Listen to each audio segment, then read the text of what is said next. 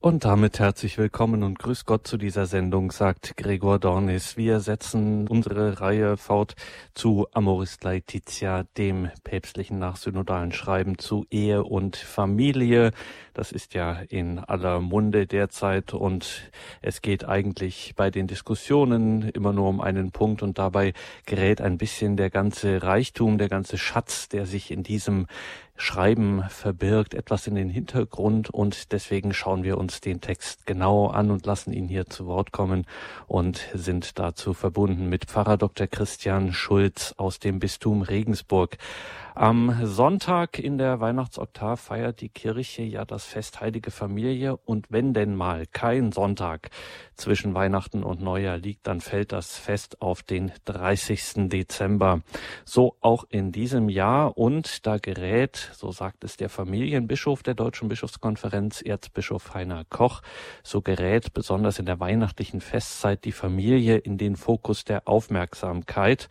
Und in diesem Jahr zugleich ist das ein Anlass, auf das nachsynodale Schreiben Amoris Laetitia zu schauen. Und dabei seien, so Erzbischof Koch, besonders die lebensnahen und konkreten Hinweise lesenswert, die der Heilige Vater den Familien mit auf ihren Weg gibt. Amoris Laetitia mache eine Fülle von Angeboten für die persönliche Orientierung und Reflexion all derer, die sich darum bemühen, ihrer Verantwortung in Ehe und Familie gerecht zu werden ganz unsere Rede hier bei Radio Horeb, einer der wesentlichen Gründe, warum wir das Schreiben Amoris Laetitia in dieser kleinen Reihe zu Wort kommen lassen und dazu ermuntern wollen, das Schreiben selbst zu studieren und daraus geistlichen und pastoralen Gewinn zu ziehen.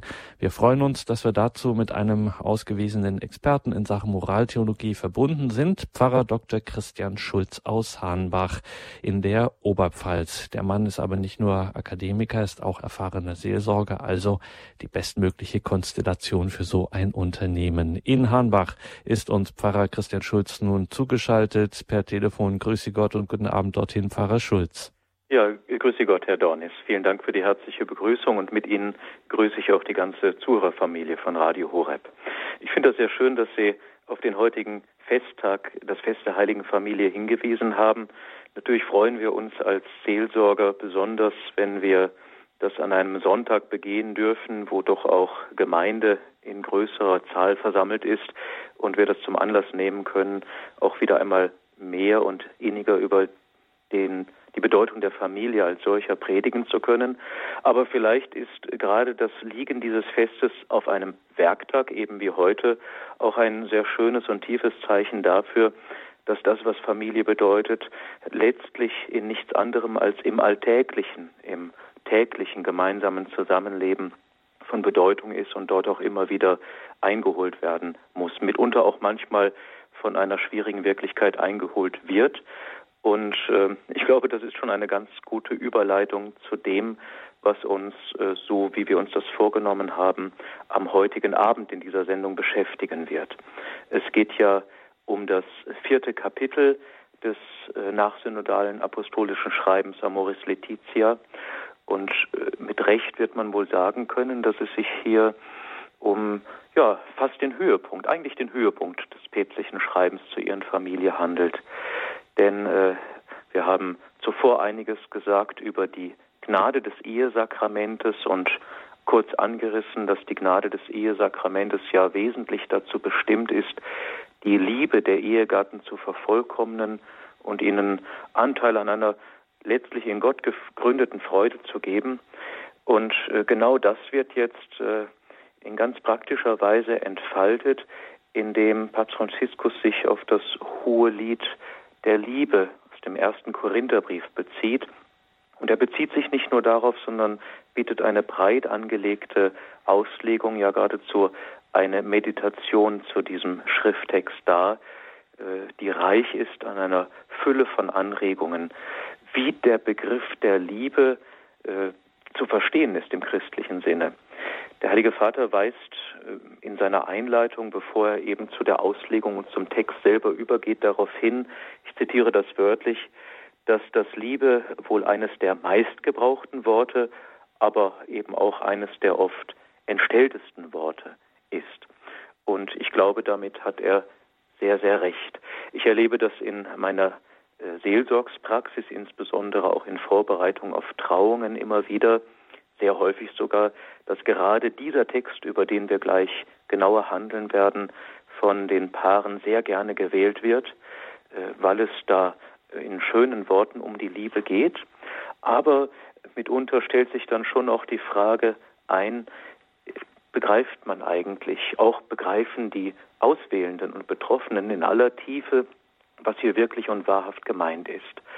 Äh, wir müssen uns auch vergegenwärtigen, dass diese Schriftstelle im ersten Korintherbrief äh, zunächst einmal gar nicht im Blick auf eheliche Liebe vom Apostel Paulus uns gegeben wurde, sondern ganz anzusiedeln ist im Kontext der Frage, wie ist das innere Leben der Gemeinde zu gestalten, woraus lebt es und ähm, wie sind die verschiedenen Gaben, Fähigkeiten, die verschiedenen Charaktere meinetwegen auch einer Christengemeinde miteinander in Einklang zu bringen und können zum Aufbau des Leibes Christi harmonisch mitwirken. Und da ist natürlich äh, Liebe als solche äh, ein zentraler, ein geradezu unerlässlicher Begriff.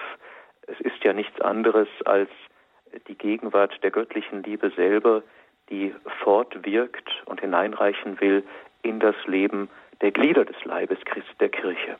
Und so gesehen ist jetzt die Transponierung äh, dieser ähm, Bedeutung von Liebe, die uns hier im Hohelied der Liebe begegnet, auf den Bereich von Ehe und Familie äh, ein Hineinführen in diesen Spezialfall, aber dort genauso unerlässlich wie für ein Christenleben auch insgesamt.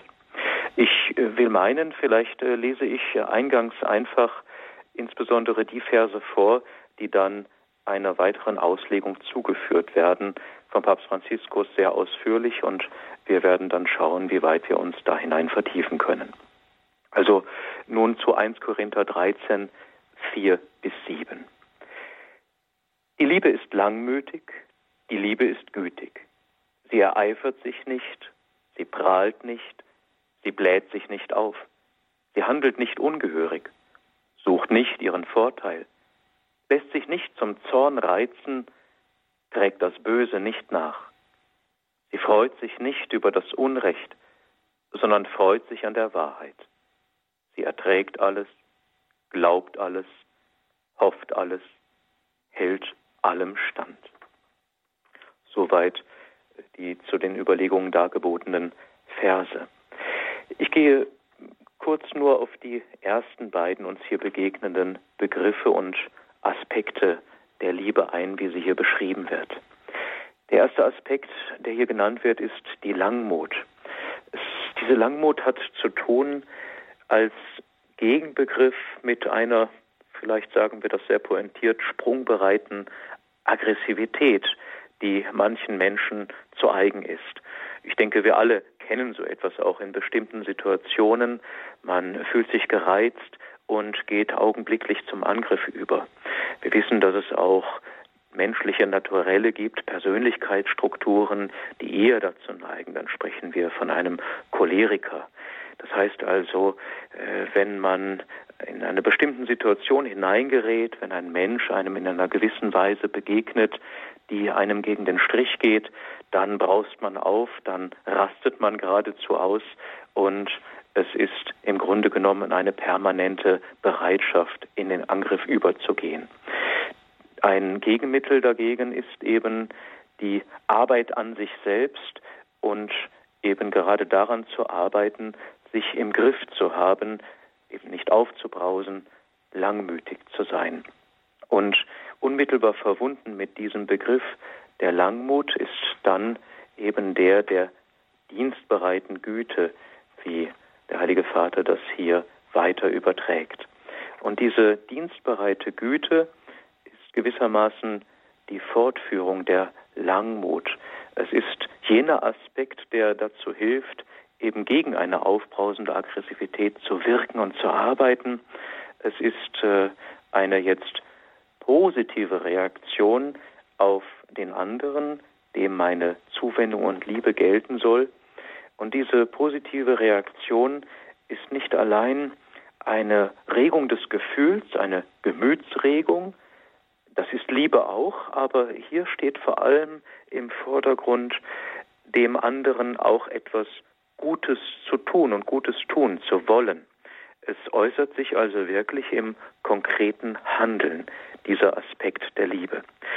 Ich meine, das wird in der italienischen Sprache auch sehr schön deutlich, da kann man das nachvollziehen. Wir haben ja das ganz bekannte Ti amo für Ich liebe dich im Italienischen, aber wir kennen auch eine andere Formulierung, äh, die lautet Ti voglio bene. Und wenn wir das ganz wörtlich übersetzen, dann heißt das Ich will dir gut, ich will dir Gutes. Und da steht schon im Grunde genommen über äh, den Aspekt des bloßen Empfindens und Fühlens, der Übergang zum Tätigwerden am anderen drin und vor allem auch das, was wir im Deutschen mit dem Begriff des Wohlwollens äh, bezeichnen, im Lateinischen eben Benevolentia. Und diese beiden ersten Aspekte sind gewissermaßen der Einstieg in alles Weitere. Sie haben eingeschaltet bei Radio Horeb und Radio Maria, heute mit Pfarrer Dr. Christian Schulz und seiner Reihe zum päpstlichen Schreiben Amoris Laetitia. Wir sind da jetzt im vierten Kapitel und dort bei der meditativen, bei der geistlichen Betrachtung des sogenannten Hohen Liedes der Liebe im ersten Korintherbrief im Kapitel 13.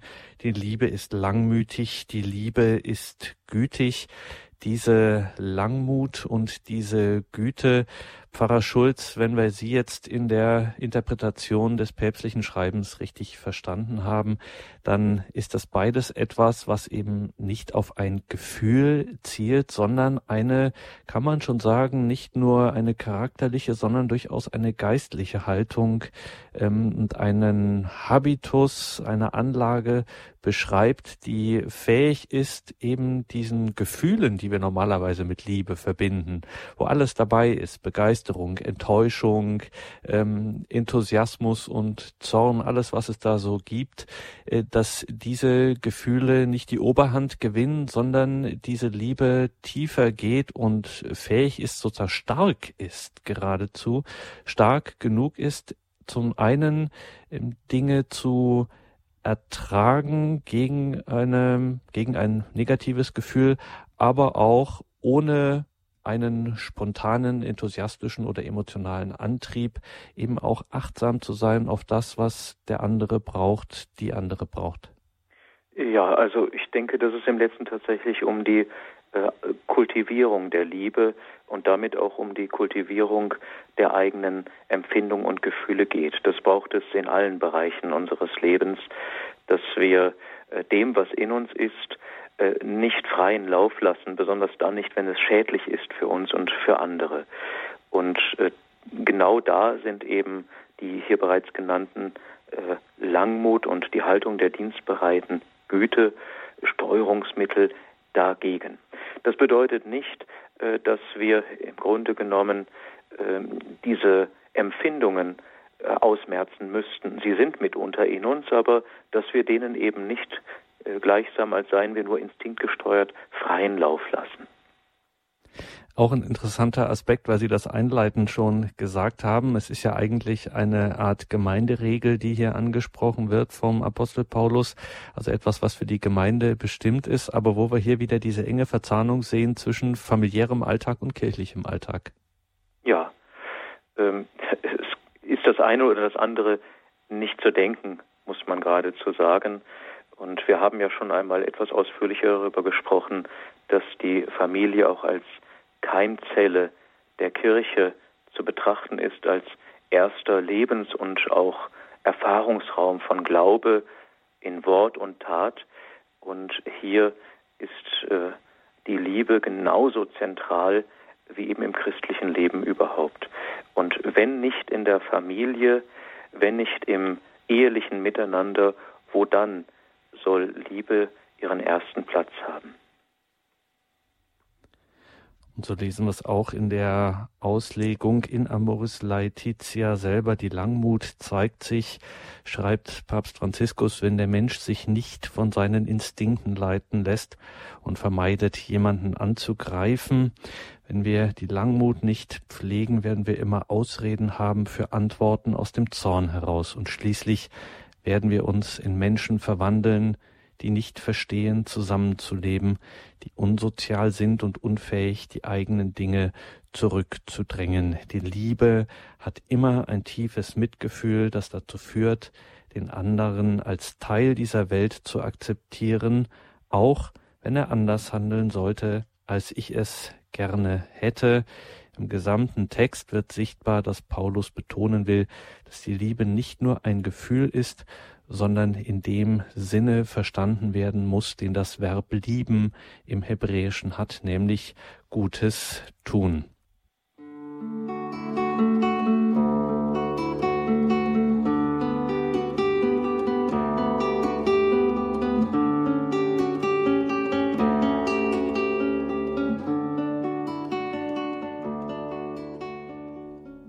Amoris Laetitia, das päpstliche Schreiben zu Ehe und Familie, ist unser Thema heute in der Credo-Sendung bei Radio Horeb und Radio Maria.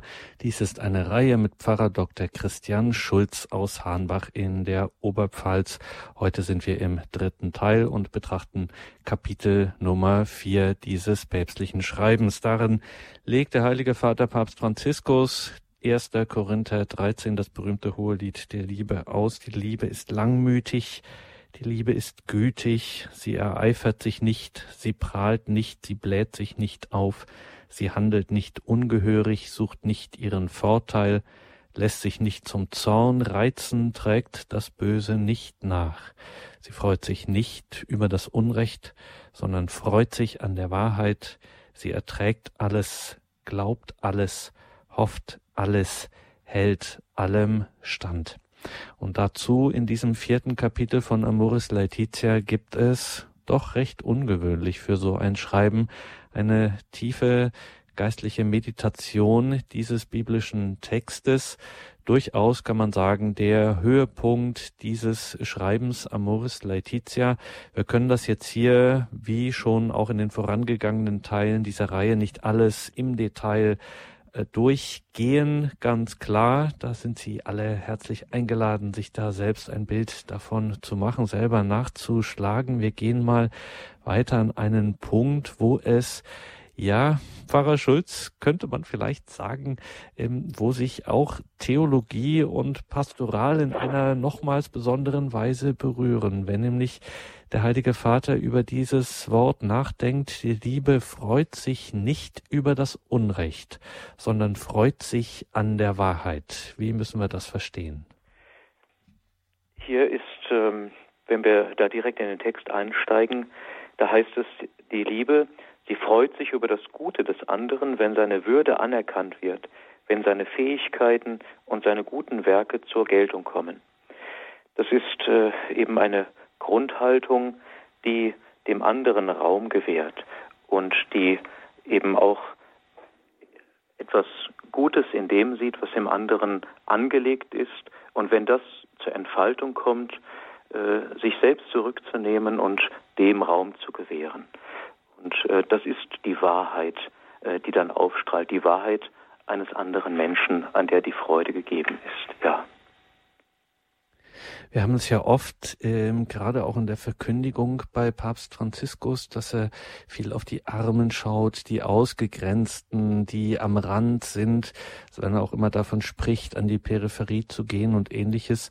Und hier kommt, scheint so etwas auch wieder durchzuschimmern. Also natürlich, dass man auch davon spricht, die Fähigkeiten eines anderen würdigt oder auch seine äh, Verdienste, seine guten Werke, die dann zur Geltung kommen, aber dass es vor allem und zunächst immer darum darum geht, auf die Würde des anderen zu achten, die unabhängig davon ist, was er, er oder sie leistet oder was dafür ein Mehrwert am Ende dabei rauskommt. Also jenseits aller Verzweckung und Instrumentalisierung und Funktionalisierung eines Menschen, diesen genuin christlichen Blick auf einen Menschen zu haben, ihm kommt eine Würde zu, die einfach nur aufgrund seines menschlichen Geschöpfseins von Gott in ihn hineingelegt wurde. Das ist gerade auch, Pfarrer Schulz, in unseren Tagen eine große Herausforderung, wo wir alle höher, schneller weiterspringen müssen und beweisen müssen, was wir, ähm, dass wir irgendwie was wert sind. Das ist dem Christentum so ein Gedanke, ist dem Christentum fremd, sondern hier kommt eben jedem Menschen eine besondere Würde qua Geschöpfsein, menschliches Geschöpfsein zu. Ja, also diese Würde ist nicht abhängig von äußeren Umständen, Sie wird auch nicht einem Menschen von außen, von anderen Menschen zugesprochen und kann eventuell ihm auch genommen werden, sondern das ist eine äh, schöpfungsgemäß angelegte Würde, wie Sie schon sagten, die ihm von Gott zukommt, qua Geschöpf sein. Oder sagen wir es noch genauer, wir haben ja auch äh, schon eingangs äh, dieses Schreibens über die ähm, Schöpfungswirklichkeit gesprochen, äh, qua Abbildhaftigkeit Gottes diese Würde, die dem Menschen, jedem Menschen zu eigen ist. Ich kann mir vorstellen, dass das durchaus in so einer Ehevorbereitung, ähm, muss ich doch mal ein bisschen auch wieder seelsorglich, lebenshilflich nachfragen. Ich kann mir gut vorstellen, dass das auch in der Ehevorbereitung durchaus ein Thema ist, dass eben sich zum Beispiel Dinge im Leben einfach äh, verändern. Und das, was ich vielleicht jetzt ganz besonders toll finde an meinem Partner, äh, dass das eben in zehn Jahren vielleicht nicht mehr da ist und vielleicht ganz andere Dinge da sind und dass man hier ähm, eine Kontinuität durchhalten muss in der Liebe, ähm, die durchaus nicht so selbstverständlich ist. Das macht sich ähm, nicht von selbst. Das ist doch sicherlich auch in der Ehevorbereitung ein wichtiger Punkt, oder? Ja, das ist ein sehr, sehr wichtiger Punkt, weil ja im Grunde das äh, eheliche Versprechen aktuell gegeben wird, aber dann das ganze gemeinsame Leben durchtragen soll. Und in dem Augenblick, da man einander das Ja-Wort zuspricht, sagt man Ja zu dem, wie der andere vor einem ist, aber zugleich auch Ja zu dem, wie er morgen, übermorgen und wie Sie gerade sagten, in zehn oder sind wir mal guter Hoffnung, in 50, 60 Jahren sein wird. Und das bedeutet, dass äh, die Liebe den ganzen Menschen wahrnehmen und annehmen soll. Nur wenn die Liebe nicht gebunden ist an Einzelaspekte eines Menschen, sie mögen äußerlich sein, es können auch äh, Dinge in der Persönlichkeit eines Menschen sein, die ich anziehend finde, aber die mitunter auch dem Wandel unterworfen sind. Wenn ich also den ganzen Menschen, wie er von Gott gewollt und geliebt ist, im anderen erkenne und entdecke, dann äh, bin ich sehr nahe, wenn ich das bejahe, dem, was echte, wahre, tiefe und vor allem noch durchtragend treue Liebe bedeutet. Und ähm, äh, die Wesenszüge des anderen Menschen überdauern eben im Grunde genommen auch jeden Wandel von manchen Eigenschaften, die wir an ihm vielleicht gern haben, vielleicht mitunter auch nicht so gern haben, aber sagen wir die Dinge, die wir liebenswürdig finden. Der Papst äh, wird da ganz praktisch. In zehn Jahren ändert sich manches auch im Gesicht eines Menschen. In 20, 30 Jahren äh, hat dann schon mitunter der Alterungsprozess eingesetzt und dann stellt sich ja nun auch die entscheidende Frage, äh, das ist doch immer noch derselbe Mensch, auch wenn er runzlig geworden ist, auch wenn er nicht mehr die Attraktivität hat, äh, die er zu Anfang hatte, und ist nicht im Gegenteil. Der gemeinsame Weg, den man hinter sich gebracht hat, nicht nur unbeschädigt von diesen Veränderungen, die äußerlich betrachtet nicht so angenehm sind, sondern ist der gemeinsame Weg nicht einer gewesen, der zu einer solchen Festigkeit und Tiefe der Liebe geführt hat, dass man das so in der Weise gar nicht mehr wahrnimmt. Die Attraktivität lässt nach, sondern dass ich doch im Laufe der Zeit im gemeinsamen Miteinander äh, zu dem wahren und tiefen Sein des anderen vorgedrungen bin und das voll und ganz bejahe und auch voll und ganz als Geschenk für mich immer wieder neu empfangen möchte. Und jetzt fragen wir den Theologen Dr. Christian Schulz. Es ist ja, wenn wir hier von der ehelichen Liebe sprechen und der familialen Liebe, die aus der Ehe hervorgeht, hervorgehen soll, das Ganze ist ja nun ein Sakrament, die Ehe. Und jetzt müssen wir schon mal fragen, eine spekulative Frage, wieso legt Gott eigentlich Wert darauf, dass ich diesen gemeinsamen Weg auch im Durchhalten mit einer Partnerin, mit dem Partner gehe. Warum ist das so zentral, dieses Thema? Ihr seid jetzt, habt jetzt einen Bund fürs Leben geschlossen und das ist jetzt, äh, sagen wir es in Anführungszeichen, euer Heilsweg. Was liegt Gott daran? Es sind äh, zwei Seiten, die ja mit dem Sakrament verbunden sind. Das eine ist das, was wir unter der Zeichenhaftigkeit des Sakramentes verstehen. Das ist eben Bund, der Bund zwischen Christus und seiner Kirche, der hier in besonderer Weise manifest wird und in der menschlichen Liebe in die Welt hinein abgebildet wird. Dieses Bundesverhältnis zwischen Jesus und seiner Kirche, das ist ein bräutliches Verhältnis, ist ein äh, unauflösliches Verhältnis, es ist auch ein Verhältnis, das von Seiten des Herrn auf jeden Fall von einer vollkommenen Ganzhingabe geprägt und getragen ist, die bis hin zu seiner Lebens- und Liebeshingabe am Kreuz geht und die als Antwort von Seiten der Braut, seiner Kirche, der Glieder der Kirche, die Bereitschaft zu derselben Hingabe und Liebe äh, verlangt. Und das macht das Bundesverhältnis aus. Zugleich aber braucht es, wie in diesem Zusammenspiel zwischen Jesus und seiner Kirche, äh, auch im Zusammenspiel von Mann und Frau, das, was dem Ganzen von innen her Nahrung gibt. Und das wäre dann die andere Seite, die auch sehr innere Seite des ehelichen Sakramentes, nämlich die von Gott herkommende Gnade, diesen Weg auch durchtragen zu können. Im gläubigen Bewusstsein immer wieder neu auch die Kraft zu empfangen, das durchzuhalten, was man versprochen hat. Und das nicht nur für sich selber, sondern eben im Auftrag Jesu, im Kontext der Kirche als Abbild dieses Bundesverhältnisses zwischen ihm, Christus und der Kirche, wie ich es zuvor kurz zumindest beschrieben habe.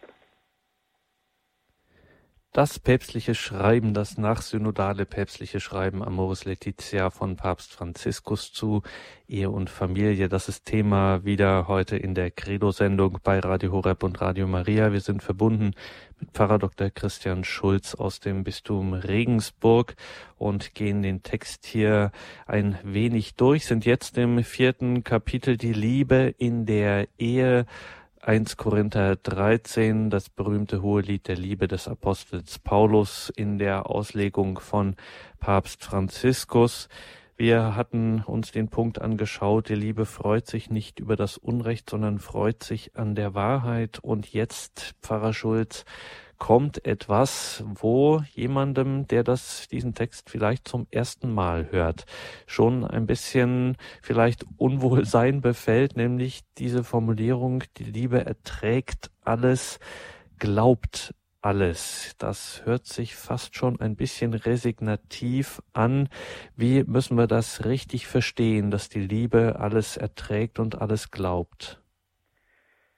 Also die Aufzählung über die Liebe wie Sie es gerade sagten, im Korintherbrief endet damit, die Liebe erträgt alles, glaubt alles, es geht dann ja noch weiter, hofft alles und hält allem stand.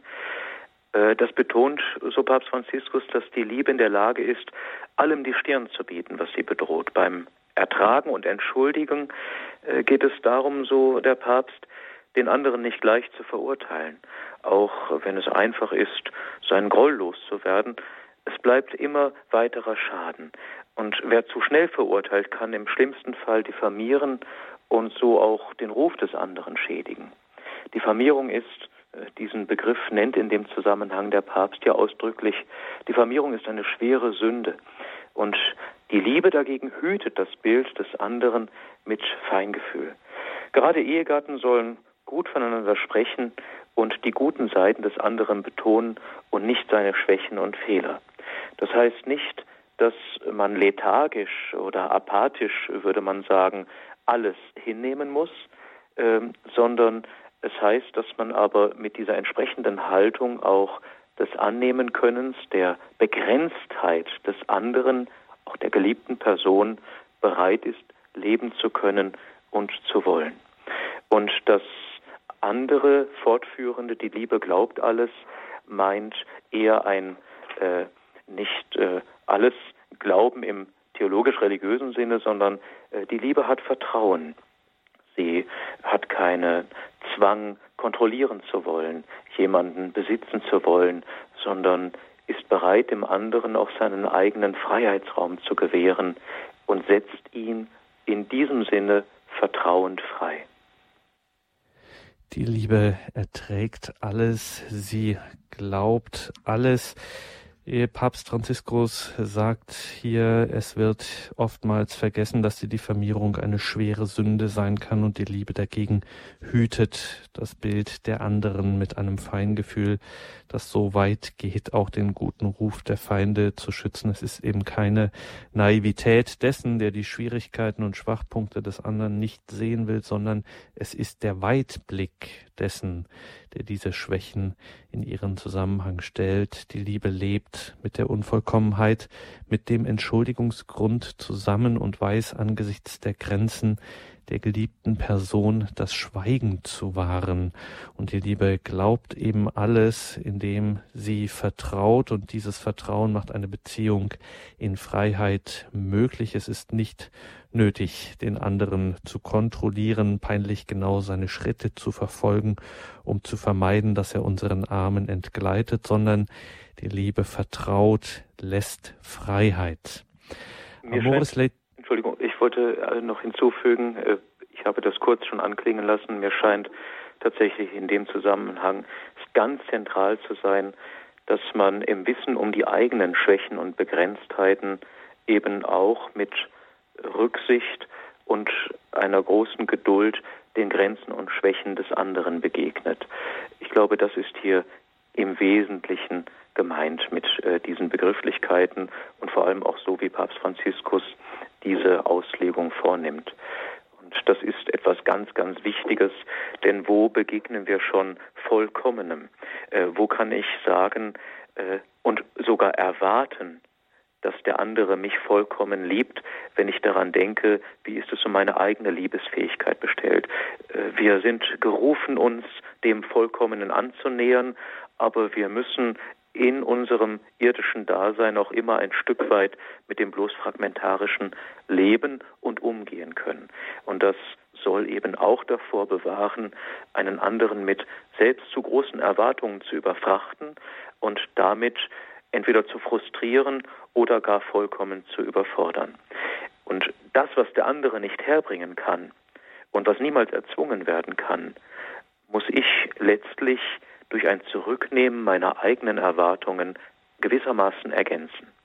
So äh, verstehe ich das. Damit haben Sie meine Frage vorweggenommen, weil schon ein bisschen vielleicht man jetzt denken könnte, na ja, das ist schon alles ein großer Anforderungskatalog und ich soll vieles ertragen und ich soll langmütig sein und ich soll nicht an anderer Stelle, was wir jetzt nicht besprochen haben, nicht neidisch sein. Ich soll eben nicht kontrollieren, wie wir es gerade eben hatten. All diese Forderungen, das klingt äh, sehr nach einem starken Katalog, äh, der mir da vorgesetzt ist, aber natürlich, wie Sie gerade sagen, immer mit dem Blick tatsächlich auf mich selbst. Das das heißt, wenn ich mich um diese Dinge bemühe, zum Beispiel langmütig zu sein oder eben in dieser Formulierung von Paulus alles zu ertragen, immer mit dem Blick auch auf mich selber, weil wir ja, wie wir Christen ja gut genug wissen aus unserem Glauben auch, wir halten uns äh, allzu oft für die größten und die schönsten und die tollsten in unserem Leben und werden aber von unserem Herrn immer wieder darauf hingewiesen, dass wir bitte unser Gewissen erforschen sollen und uns mit dem aufrichtigen und wahrhaftigen Blick selber anschauen und dann äh, kann man durchaus, wenn man das in einer Beziehung zum Beispiel lebt, so eine Langmut oder auch dieses, äh, den, die Fehler des anderen nicht anrechnen, vielleicht auch sensibel werden für die eigenen Schwächen und Fehler und vielleicht mehr bemerken, wie man vielleicht, wie ich selber, äh, meiner Umwelt doch hier und da ganz schön zur Last falle und äh, da viel lang, es viel Langmut auf die, bei den anderen braucht, um mich zu ertragen. Das erkenne ich dann vielleicht auch leichter und werde da auch demütiger, oder? Ist ein Wechselspiel, denke ich. Wir kennen das ja alle auch aus der persönlichen Gewissenserforschung. Wir können Impulse von anderen empfangen, äh, indem wir wahrnehmen, äh, wo ihre Mängel sind, aber wir können auch in uns selbst den Impuls verspüren, dass wir im Angesicht anderer merken, wie wir ihnen gegenüber im Mangel verbleiben. Und ich denke, beides wird in einer Beziehung auch vorkommen. Äh, unweigerlich vorkommen müssen wir leiden unter den Begrenzungen des anderen und wir spüren zugleich unsere eigenen. Ich glaube, die Grundlage muss Ehrlichkeit sein. Ehrlichkeit sich selbst gegenüber und die Bereitschaft, eben dem anderen dasselbe Recht einzuräumen, wie ich es für mich in Anspruch nehme, äh, nicht einfach so zu sein, wie ich bin und mich nicht zu ändern, wenn ich zum Beispiel Fehler habe, aber doch auch Fehler machen zu dürfen und daran arbeiten zu können. Ich glaube, äh, das ist ja das Wesentliche. Es wird uns ein Ideal vor Augen gestellt, aber Ganz wichtig, ganz sicher kein unerreichbares Ideal. Und vor allem wird uns vor Augen gestellt, äh, dass es ein Prozess, ein Weg ist, in der Weggemeinschaft der Ehe, in diesen Grundhaltungen zu wachsen und damit immer tiefer auch in echte und wahre Liebe hineinzufinden. Das wird nicht ohne Rückschläge sein, es wird Durststrecken geben, wie wir das aus unserem eigenen spirituellen Glaubensleben ja auch kennen. Es wird äh, vielleicht äh, viel Dunkelheit da sein und mitunter auch Verzweiflung, aber es lohnt sich, diesen Weg weiter zu gehen äh, in der Selbstvervollkommnung, aber eben in der Ehe ist man dazu gerufen, gewissermaßen aneinander diese Arbeit und füreinander diese Arbeit äh, zu leisten und zusammenzutragen. Ich sage ganz gerne immer wieder auch den ähm, Ehepaaren, den jungen Ehepaaren, sie sollen das schlicht so begreifen, was sie jetzt miteinander beginnen im Sakrament der Ehe. Sie sind dafür da, einander zu helfen, in den Himmel zu kommen. Also die Ehe auch als ein Weg der Heiligung und des Heiligwerdens im Bewusstsein darum, dass wir alle Sünder sind. Und äh, diese Spannung gilt es auszuhalten, aber eben nicht hinzunehmen, das, was an Missständen gegeben ist, sondern aus der Gnade des Sakramentes täglich ranzugehen und dafür zu sorgen, dass ich nicht nachgebe, nach dem Guten und dem Wahren, letztlich nach der Liebe zu streben und sie auch in Wort und Tat zu verwirklichen.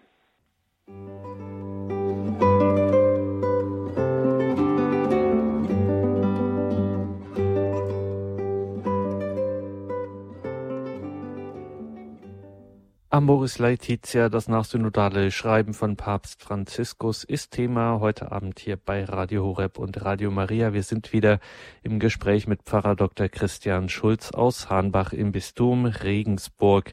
Das vierte Kapitel von Amoris Laetitia ist eine tiefe geistliche Betrachtung, unter anderem auch ausgehend von 1. Korinther 13, das hohe Lied der Liebe des Apostels Paulus und ab den Punkten 116 in Amoris Laetitia betrachtet der Papst dann noch den Schluss dieses hohen Liedes der Liebe. Sie hofft alles und sie hält allem stand. Jetzt, bevor ich das die, oder diese Frage weiterreiche an Pfarrer Christian Schulz, wir haben eine erste Anruferin in der Leitung, die die 089517 008 008 gewählt hat. Es ist Frau Krämer aus Herzogenaurach. Guten Abend, Frau Krämer, grüß Gott.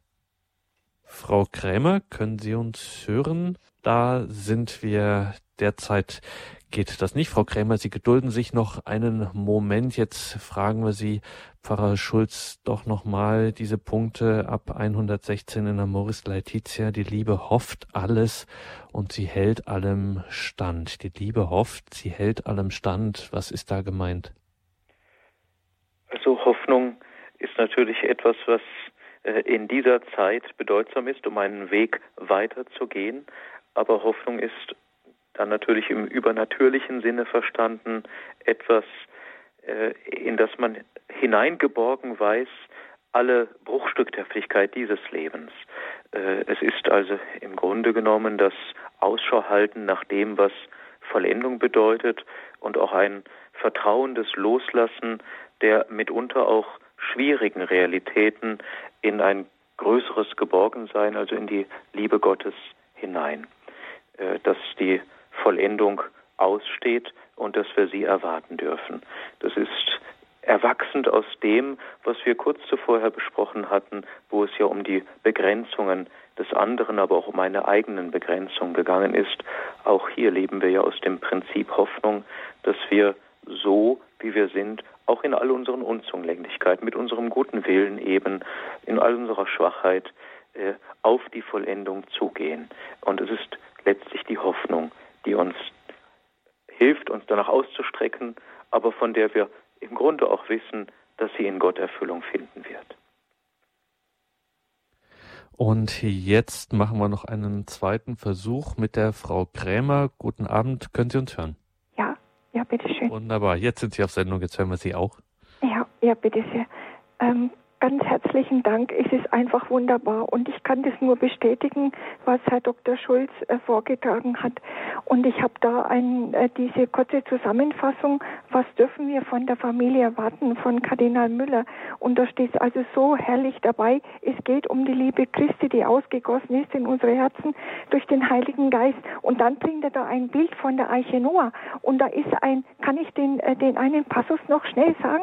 Äh, in der Sakramentenordnung der Kirche sah Augustinus die Architektur der Eiche Noah, die der Leib Christi ist mit der Taufe als große Tür.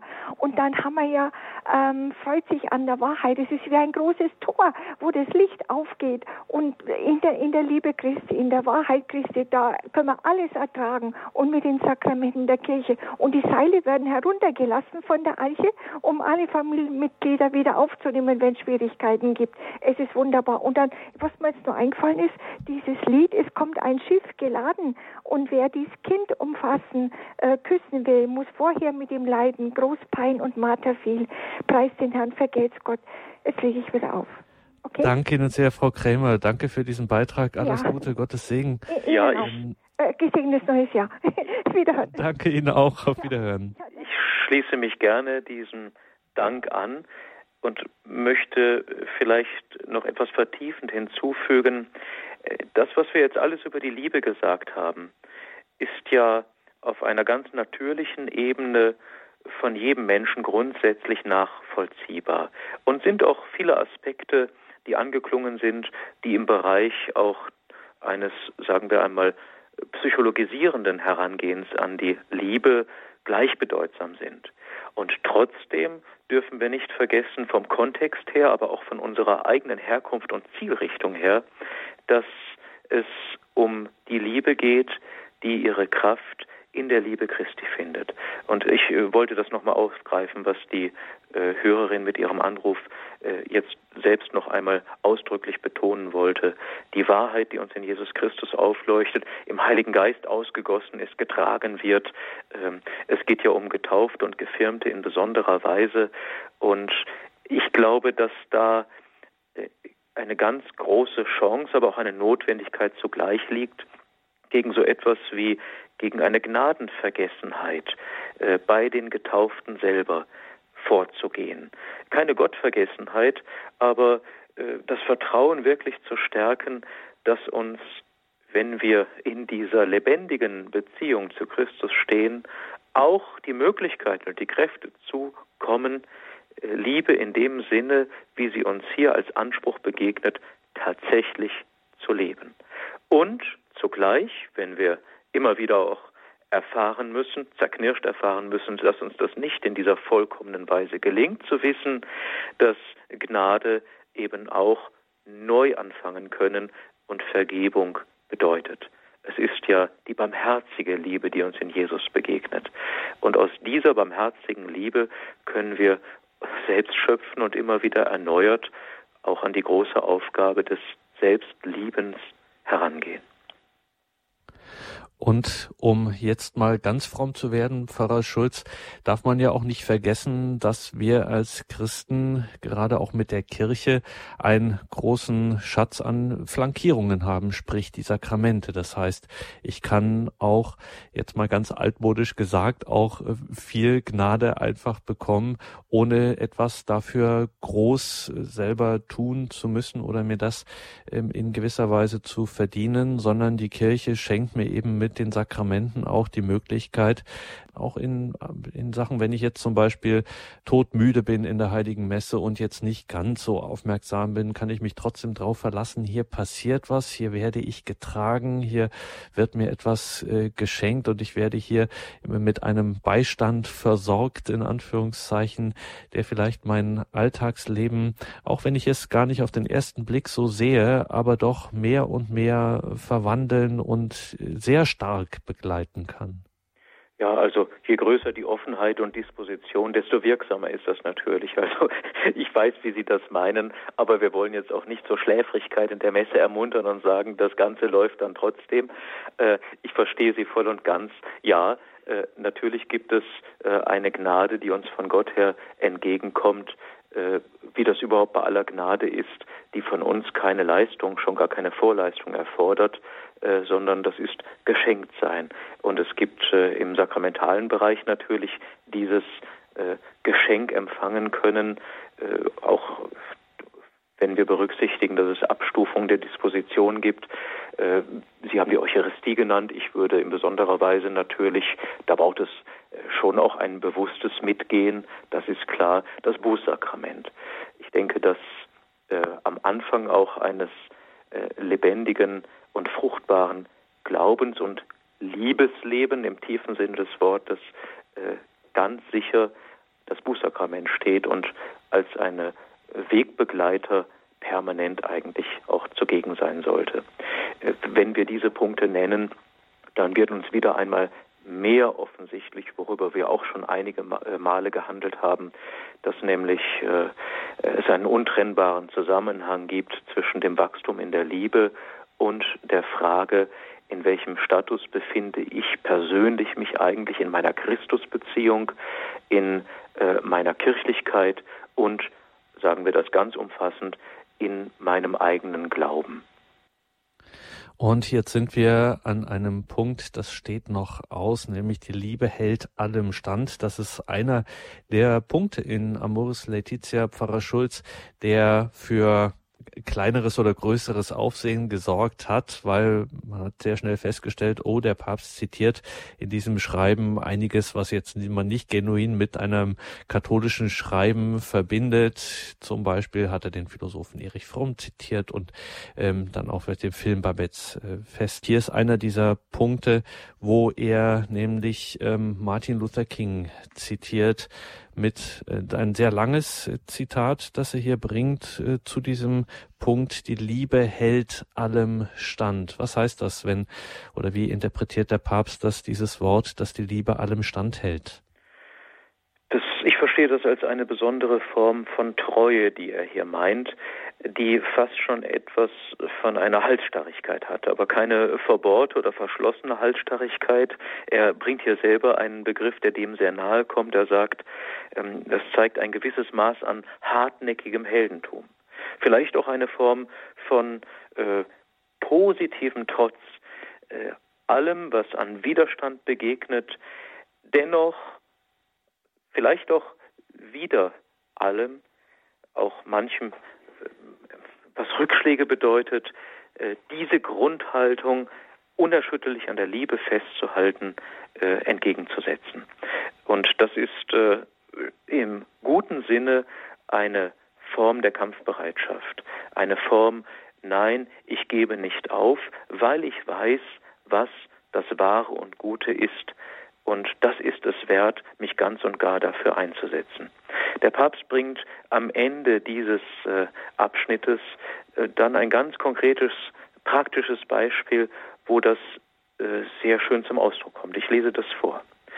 Manchmal bewundere ich, so schreibt er zum Beispiel, die Haltung von Personen, die sich von ihrem Ehepartner trennen mussten um sich vor physischer Gewalt zu schützen und die dank der ehelichen Liebe, die über die Gefühle hinauszugehen vermag, trotzdem fähig waren, wenn auch über Dritte, in Momenten von Krankheit, Leiden oder Schwierigkeiten für dessen Wohl zu sorgen. Auch das ist Liebe. Und dann fügt er noch hinzu, trotz allem. Liebe trotz allem. Ich denke, da wird besonders deutlich, äh, was ich auch versuchte mit dem Begriff der äh, Halsstarrigkeit und der Hartnäckigkeit hier zum Ausdruck zu bringen. Und wo wir wieder auch bei dem Thema der Wahrheit wären, dass sich die Liebe an der Wahrheit erfreut. Wie Hannah Arendt auch mal sagte, die Treue ist das Zeichen der Wahrheit, dass man über diese Schwierigkeiten, die das Leben einfach bringt, ähm, dass die den Grund dessen, ähm, womit wir es hier zu tun haben, nämlich die sakramentale Liebe in dem Fall, äh, dass die davon nicht berührt oder gar zerstört werden kann. Das ist ja auch ähm. dieselbe innere Kraft, die äh, untrennbar verbunden ist mit dem Martyrium. Äh, das ist die, die Bindung an das Absolute, an Gott letztlich, aber auch an das, was absolut wahr ist, von dem ich nicht kann, loslassen kann und der Einsatz meiner ganzen Existenz für diese äh, unbedingte Wahrheit. Und äh, das können wir sagen, äh, gilt und muss gelten, auch in den verschiedensten Bereichen unseres Lebens, äh, dass das, was es wert ist, auch äh, unseren Einsatz äh, verlangen kann. Und das ist eben in diesem Leben, ist das kein Spaziergang, wie die geistlichen Begleiter ähm, auch seit Jahrhunderten wissen und ihren Novizen sagen, wenn in ihrem geistlichen Leben das Wort Kampf nicht vorkommt, dann haben sie irgendwas nicht richtig gemacht. Das ist hier am Ende auch so. Ja. Mhm. Das päpstliche Schreiben Amoris Laetitia war heute wieder Thema in dieser Reihe mit Pfarrer Dr. Christian Schulz. Wir haben jetzt eingangs über das vierte Kapitel die ersten Betrachtungen zum sogenannten Hohenlied der Liebe von Paulus im ersten Korintherbrief Kapitel 13 gesprochen. Diese Reihe setzen wir natürlich auch 2017 fort. Es gibt da noch einiges zu besprechen. Für heute vielen Dank, Pfarrer Schulz, dass Sie uns wieder ein bisschen dieses Schreiben vorgestellt haben, uns neugierig gemacht haben, da auch selbst einmal hineinzuschauen. Papst Franziskus hat dazu ja ausdrücklich ermuntert, alle Christgläubigen dieses Schreiben zu studieren in aller Ruhe, nicht eilig, nicht oberflächlich wirklich hier geht es gleich um 21.40 Uhr weiter bei uns im Programm mit der Komplet, dem Nachtgebet der Kirche. Wie wir es heute auch am Rande gesagt haben, wir ermuntern hier keineswegs zur Schläfrigkeit in der Heiligen Messe und in der Liturgie, also gleich das liturgische Nachtgebet der Kirche, die Komplet. Dazu führt sie dann wieder Bettina Radamacher durch das Programm. Sie hatte auch die Regie in dieser Sendung. Ein herzliches Vergelt's Gott dafür und der Hinweis vor allem schon auf zwei 22 Uhr die Sendung Gott hört dein Gebet, wenn Sie sich wieder mit Ihren Gebetsanliegen hier in der Gebetsfamilie vereinigen können und wir dann in Ihren Anliegen alle gemeinsam hier beten. Pfarrer Schulz, wie gesagt, danke für heute und wir lassen Sie nicht gehen, ohne Sie nicht um den Segen gebeten zu haben, insbesondere auch für alle Familien, für alle Eheleute in diesen Zeiten, in denen es ja durchaus keine Selbstverständlichkeit ist, dass das alles immer ohne Schwierigkeiten abgeht. Deswegen freuen wir uns über Ihre Unterstützung und den Segen. Ja, der Herr sei mit euch. Und mit deinem Geiste. Der Herr segne euch, er lasse euer Leben gelingen, eure Hoffnung erblühen und eure Früchte reifen. Der Herr behüte euch. Er umarme euch in aller Angst, schütze euch in jeder Not und erfülle euch mit seiner Liebe. Er nehme euch an die Hand, führe, begleite und halte euch. Und so komme sein Segen über euch und bleibe bei euch alle Zeit.